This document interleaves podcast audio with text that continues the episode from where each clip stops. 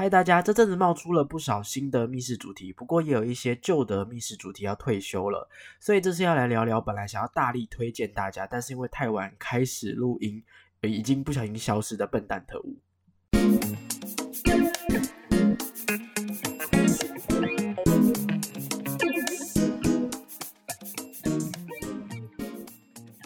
嗨，大家好，欢迎回到游戏记录点，我是主持人阿纪。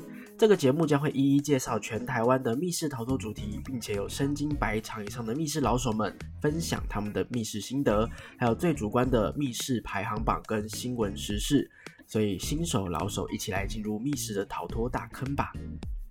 不知道有没有人觉得音质应该有变好了，对不对？上一集的设备买的时候还没有到，所以可能有人听第一集会觉得，哎，怎么一整集都在喷麦，很辛苦。这一次已经没有喷麦的感觉了吧？喷麦，喷麦，对不对？我已经加了两层套子了。所以这集应该可以放松听了，轻松听，轻松听，不会喷麦吼。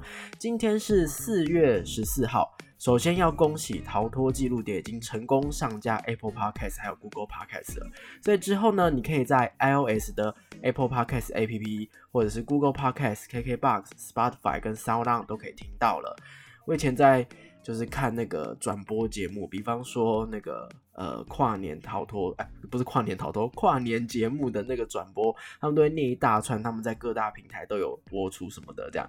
但是自己在念这一串的时候，就真的是觉得蛮开心的，因为真的要告诉大家说，我们现在在很多地方都可以听得到这样子。那再来就是 YouTube 频道，YouTube 频道其实一直都有侧录，但是。呃，有点懒惰，还要稍微去做一点简单的后置，所以这两天可能才会把第一集失踪报道给弄上去。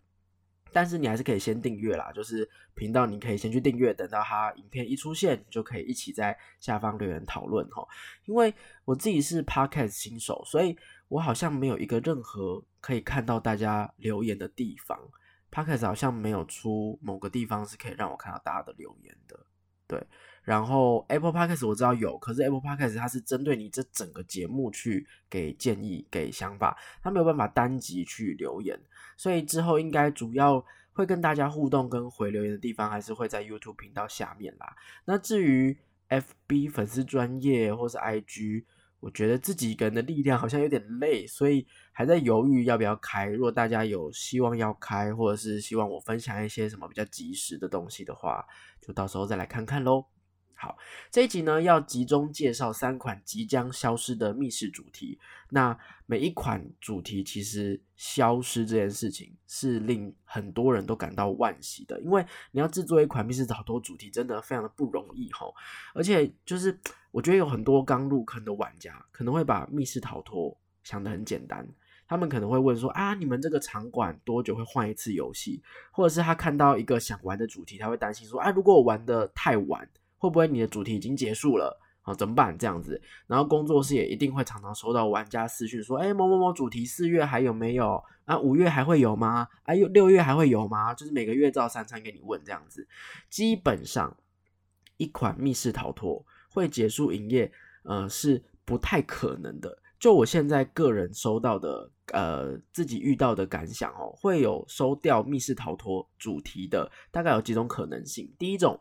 房租到期了，就是我们呃，应该没有什么人是这么有钱，可以直接自己家里有房子，然后就直接拿来做密室逃脱的，就家里有矿这样。我觉得做密室逃脱的人大部分都是有一股热情，然后有一股对密室逃脱的热爱的心这样子，然后很努力。撑在那边，很多创意产业应该都是这样子。那他有可能原本租的这个地方啊，房东他可能对于这个房子有其他的打算，房租到期了。可是密室逃脱，它的所有的机关场景都是直接坐在那个地方，它不是你可以打包打包整包带走去另外一个地方的。对，所以如果一旦房租到期了，房东没有要续租给你的话，可能这个主题就一起跟着拜拜这样子。好，第二个有可能的状况就是比较惨的天灾人祸。比方说，诶，地震啊，倒了啊，或者是我记得比较有名的应该是方 luck，方 luck 前一阵子几年前呐，忘记了有淹水事件，那时候好像是台风，然后台风它就直接从一楼整个淹进去。他们那时候的主题有一款叫《幻境奇航》，刚好是有船要出海的这样子，结果他们就很好笑，他们就直接。拍照 po 在他们的 Facebook 说，哎，我们的船真的要出航了这样子。但你不要觉得他们苦哈哈，感觉很好笑。所有的机关、所有的道具、所有的纸本，全部都泡水。据说那个水还不是只是雨水，好像是跟地下管线有一些，就是你知道厕所的水涌出来这样子。嗯，蛮恶的，所以所有的机关道具全部都泡汤了。那那你要去修复它，那还倒不如你就重新制作一款，那个成本搞不好还比较划得来这样子。对，所以天灾人祸蛮蛮蛮可惜的。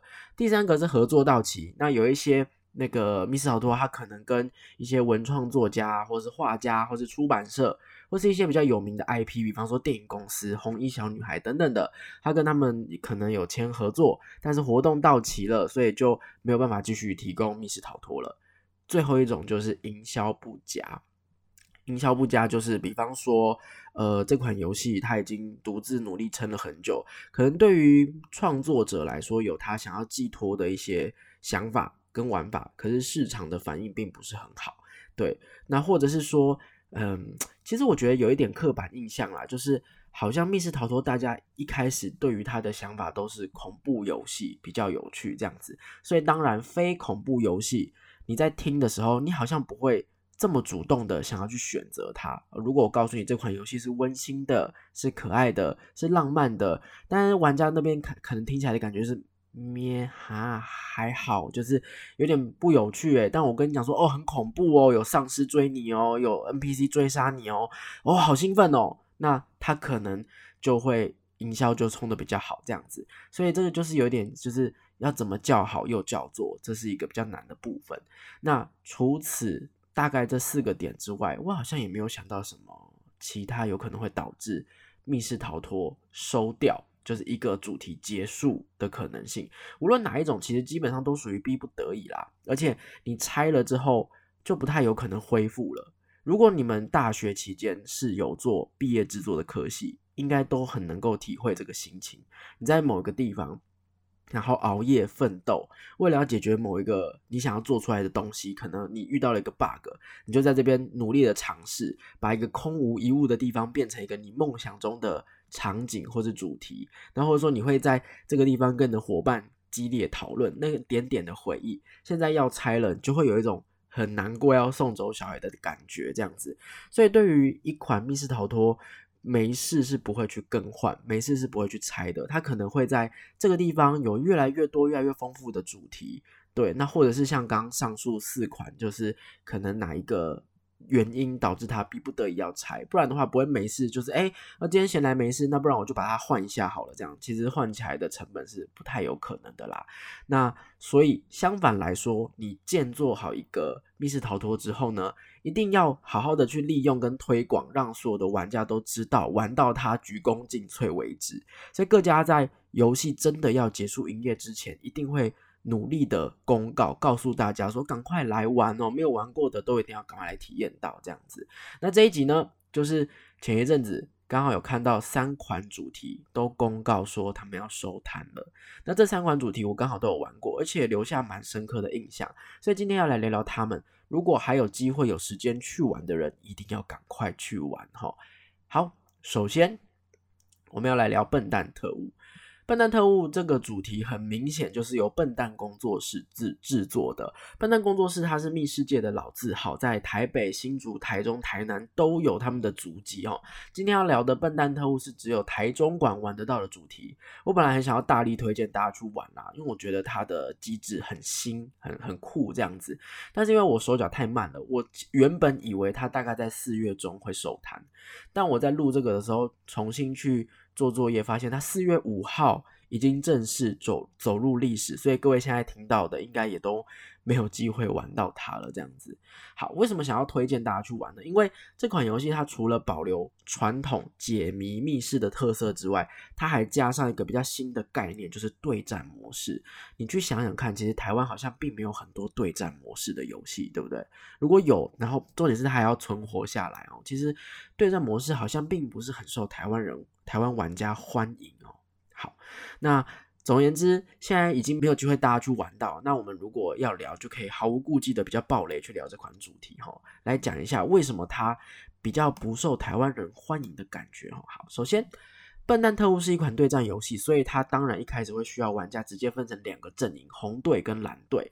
那红队、蓝队都是扮演特务实习生，你们要准备参加最后一场的试炼，要看看到底只有一队哪一队可以顺利获得毕业证书，变成一个独当一面的特务。好，所以换句话说，有人成为特务，另外一边是不是就无法成为特务？他就会有输赢嘛，对不对？好，那再来呢？这个游戏分成上下半场。一开始，小天使会让两边都抽技能卡，这个技能卡呢，下半场才可以用。那上下半场你都必须要取得胜利才算胜出。如果你上半场赢，下半场输，一胜一败，那你们两边就都平手这样子。对，所以其实从这个设计上来看，我觉得笨蛋特务好像已经有一点点，呃，不希望玩家分出高下。好，为什么有输有赢是不好的呢？因为会难过啊，对不对？如果我今天真的卯足全力下用心去玩这个游戏，我是不是就希望有赢？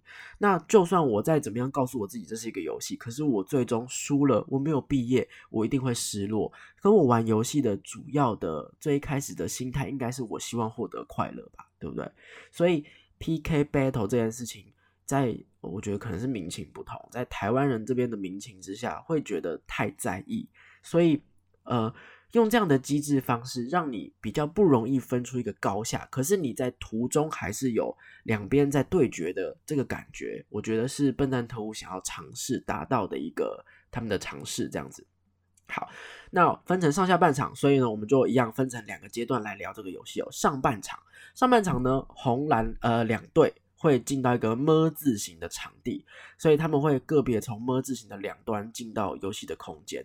那个游戏的空间我自己蛮喜欢的，因为它很像一个很华丽的饭店的走廊，或者是博物馆的那种展览的长廊这样的感觉。然后它的摆设就是呃，它展示的东西就是题目，没错，就是你也像去故宫看展览，然后可是故宫里面那些文物全部都橱窗里面换成题目这样的感觉。对，然后两队的入口，你们刚进去，在你们的门口旁边会有一个密码盘，这个密码盘是你们自己这一队输入答案的地方。你可以自己随便在这个么字形的长廊当中随便选一道题目，你如果看中了，觉得自己有 idea，你就开始解。解完之后，你要冲回自己的那个入口处去输入答案。如果你解开答案的话，你解的那个橱窗上面会有灯，就会亮起红灯，就代表红队抢走这个分数了；蓝灯就是蓝队抢走这个分数了。这样子，所以简单来说，这一关就是 battle，纯粹的比头脑、比速度，看哪一队解开更多题目就可以获得上半场的胜利。听起来好像普普，对不对？但是实际上你去玩的时候。超级刺激，我觉得体感上甚至有比某一些恐怖游戏，就它主打刺激的恐怖游戏，还要让我肾上腺素爆发。比方说你在看某一题，我已经开始在理解，哎，这个上面写了什么字，或者是这上面有哪些图形颜色，我还在理解的时候，对面的队伍当然也会跟你派派人跟你在同一个地方看同一题嘛，你就很紧张，因为你很怕自己解的比对方还要慢。如果你想的比较慢，然后对方已经看出来这个答案了，他开始往自己的密码盘那边冲的时候，你就会越来越紧张。然后如果他还答对了，那个题目上方就会直接亮起对方的灯，你就会觉得说，我刚刚在浪费时间，我是谁？我在哪？我是我是不是很很笨？这样的感觉。对，相反哦，可是相反的，如果你比对方还要更早看出来，你立刻冲回自己的密码盘，而且你输入正确了，你回头过去看，你就会发现他就。我是谁？我在哪里？我很蠢的脸出现在那边的时候，你就会很爽，就是赢得全世界的感觉这样子。所以上半场其实这样的比赛机制，它给了蛮长的时间，可是体感是很快的。你觉得 biu biu biu biu 在就是很紧张，然后很竞速的过程当中，时间一下子就过去了，我觉得很过瘾。对，然后但是也很可惜，像刚刚所说的，你会很明确的在游戏过程当中有挫折感。一边答对了题目，另外一边就没有办法抢到这个题目嘛？你会有挫折感，比较不容易被大众市场喜欢。就是比方说，好，比方说是这样子哦。假设今天有一群玩家，他们来，他们并没有很认真的分队，好，可能红队都是比较擅长解题目的人，因为我们说玩密室游戏，玩密室逃脱，有的人看重的是故事，有的人喜欢看场景，觉得美术很精致，道具很棒这样子，或是我觉得哦这个地方让我比较有沉浸感。上一集聊到了沉浸感，每一个对于密室逃脱的需求、喜欢的点其实不太一样。可是如果你刚好某一队分配到的都是比较不是解谜挂的，另外一队都是解谜挂的，那你头脑上就会碾压对方很多。在这样的状况之下，对战感反而就做不出来了，因为就是另外一方在霸凌另外一方嘛，对不对？那或者是如果今天不是失衡的状况，是两边都是新手，那解谜是不是两边都很卡，对不对？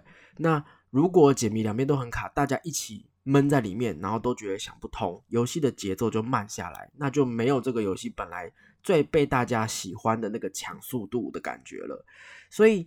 嗯，我觉得这款游戏反而有点挑玩家。幸好我们那一团去玩的时候都是蛮常玩密室的老手。我那时候是跟同事去玩的，然后我做了一个很坏的事情，就是我解谜还蛮快的嘛。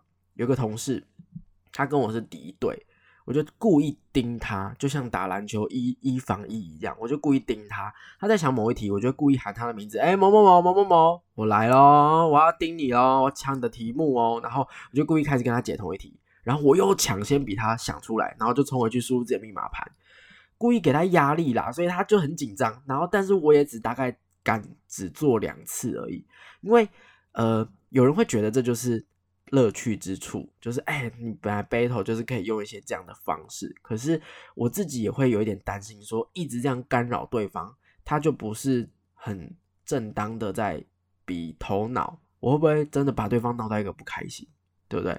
然后就是我我我虽然觉得哎，我们应该都是老手，然后不会对于游戏的输赢那么在意，可是我没有完全的把握，他真的不会生气，对，所以这个东西变成说，哎，好像也很挑人，就是你到底要揪哪一些朋友，然后他知不知道你的雷，或者是你可以接受玩到闹到什么程度这样子，对，最后我们那一次两队是平手，总共是十十四题，然后我们一边解开七题这样子。对，这是上半场。那上半场平手了，所以等于下半场就会直接用下半场的输赢来决定输赢这样子。但其实下半场，老实说，我的印象比较模糊一点。我大概印象中会记得，就是两队会各自进入到一个一模一样的房间，一样那个房间都有很多题目，然后两边的题目都是一样的这样子。然后解开一些柜子，你会拿到武器，这个武器是那个橡胶软头枪这样子，你可以攻击对方房间有个标靶。攻击那个标靶会赚取分数，赚到一定分数之后呢，中间会有一个盒子会开启。比方说，我攻击对方的标靶，我打到六百分了，然后呢，我这一边就会开启一个面板，这个面板就可以输入最终的密码，这样子。好，所以等于你要先解谜，解谜拿到武器之后，拿去攻击对方，攻击对方到一定的分数之后呢，呃，最后的谜题才会打开来，你要。比赛谁最先打开那个最终谜题，里面放的就是毕业证书。但是除了这样子的机制比较复杂之外呢，别忘记我们之前有抽技能，所以这时候会发动技能。技能包含什么呢？比方说，你可以把敌对的某几个人铐起来，让他们不能够分头去做事，或者是说，你可以故意加一题额外的题目，这个题目解开来，你什么也不会得到。然后还有就是，你可以在自己的标靶上面加防护罩，别人射不到等等的。所以我觉得这个其实我是喜欢的，他把这个玩法。跟上半段做出一点区别了，上半段就是纯粹比头脑比速度，下半段如果也是纯粹比头脑，那其实整段都会很累。但是你多了一些技能干扰因素啊，然后你就可以有一些不同的策略可以去想解题目比较有变化性之外呢，你这一次也必须在枪林弹雨之中解题目。上面有人在射标靶，你下面你还是必须要持续的提供他武器跟子弹，就还是必须持续的解解出题目这样子。对，所以还蛮欢乐的啦，大乱斗的感觉。那设计上，其实，在这一关，我可以感受到他们想要做出对战的欢乐感。我们可以 PK，然后我们可以有点陷害对方，让对方呃出一些洋相，可是尽量想要避免失败的失落感。但是其实我觉得这是很难的事情啦。所以相较之下，其实我记得国外有很多的 PK 形态的密室。比方说有像这样分成两队，然后要直接分出高下，或者是说玩家要扮演卧底，如果卧底有成功的话，他会害其他所有的玩家一起任务失败，就会有很多的 PK 对战型的密室，国外很多，可是台湾并不多。所以我真的觉得是民情不同。为什么会民情不同？比方说，你可以去看有很多的整人影片，国外的整人影片，它可以真的呃整的超过分，整的超认真。看在台湾人的眼里，就会觉得说一点都不好玩，一点都不好笑。可是外国人就觉得 OK 啊，就是 for fun，有什么不行这样子。然后台湾人就会比较容易去想的比较周全，比方说你这样子呃会不会怎么样，会不会怎么样？就像我我这样去闹我的同事的时候，我也会担心他的心情这样子。再加上得失心，台湾人的得失心真的比较重。就算只是知道它是个游戏，可是你还是会忍不住为了这件事情动真感情，对，或许是这样啦。所以在网络上看到的评价并没有很好，好，可是以一个密室老手的角度去看的话，我自己的感觉反而是耳目一新的。玩了太多的传统形态的密室，大部分的机关、大部分的故事走向、大部分的谜题，好像都看过了。但这一款呢，它反而化这个缺点为优点。他把谜题直接大拉了摆在那边，那就是考你，就是哎，你玩了这么多场密室，你好像已经练习过很多解谜题的这件事情了，那你真的有到多厉害？你真的有比你的朋友厉害吗？这样的感觉，所以纯粹拼脑力，而且还可以跟一群真的可敬的对手 PK，我自己是觉得还蛮痛快的。对，所以如果这款游戏还活着的话，我强烈建议，如果你是玩过十场以上的玩家，你就组一团去测测看，到底平常谁。比较厉害，或者说到底是不是有人在划水，你就可以原形毕露这样子。综合评分满分十分的话，我想要给这款游戏七分。对，那同时呢，我要表扬一下笨蛋工作室，我自己觉得他们一直以来都在尝试各种不同形态的密室逃脱。传统形态的，比方说呃夺命锁链。然后，呃，夺命锁链还出到二，然后鬼新娘等等的这些东西，不同类型的，但是都是传统形态，就是一样，呃，解谜题，然后故事推进这样子的，他们一直都有在推出新的作品，这样子。像刚刚提到夺命锁链是超长寿，它已经开八年了。那除了这一种传统形态，他们也有在做剧场形式的，比方说前几年的阁楼，然后还有最近大家。呃，服饰百院大家应该都有看过这样子，服饰百院的票价真的很贵，对，然后票价贵到我觉得会吓退蛮多人的，我自己也不太敢下手，我还在观望当中。不过目前有去听到的玩家好像没有听到负评，诶，好像真的都蛮厉害的，对，所以代表他们做的这样子各式各样的尝试是有。是真的有在为他们拓展一些新的戏路的感觉，就是你可以做出很多不同的东西。未来笨蛋工作室如果再有推出其他的东西，我好像也不会太太意外的感觉，这样子。对，然后甚至哦，对他们还有做过谜题包，谜题包他们是那个制裁者，对，就什么都有尝试过了，我觉得非常厉害，算是多元创作的一间工作室，而且还老字号这样子。很厉害，最近他们要进行周年庆了，整个五月都有优惠，所以如果有兴趣的人可以到他们的 FB 粉丝专业看看周年庆是怎么运行的。哎，不过我要先说明，我这边没有业配，因为我就是哎也还不懂他们的那个周年庆是怎么鬼这样子。对，然后我个人是觉得笨蛋工作室真的是有呃算是模范生，就算在密室逃脱界。耕耘了这么多年，还是有在做很多新的尝试，这样子，对，所以我没有业配啦，我只是想要帮他们推广这样子，但非常欢迎如果有工作室或是有其他的就是想要合作的厂商可以来联络我哦。好，那笨蛋特务讲完了，接下来是。位于大直 Enter Space 的两款主题《人鱼之森》跟《卡波肚子痛》这两款主题呢，要到五月二号才会正式封存，所以如果大家感兴趣的话，还有时间，这就是还可以玩到的游戏了。然后四月十六号之前也是 Enter Space 的周年庆，有一些蛮特别的优惠活动。但今天十四号，所以只剩下两天，对，就是你看缘分，看你们有没有办法用到这样子。对，然后我这边要额外推荐一下《卡波肚子痛》这款游戏要退休，对我来说是。超级可惜，我很难过。它基本上是可以排得上我人生最爱密室的前十名。对，那至于原因到底是什么呢？因为时间也差不多了，所以呢，呃，卡布肚子痛跟人鱼之身的心得，我们就留到下一集吼。对，那就敬请期待。以上呢是本次笨蛋特务的心得分享。如果喜欢我的节目的话，别忘了订阅分享，也可以到时候去订阅我还正在准备中的 YouTube 频道，大家可以一起讨论。笨蛋特务这款游戏哦。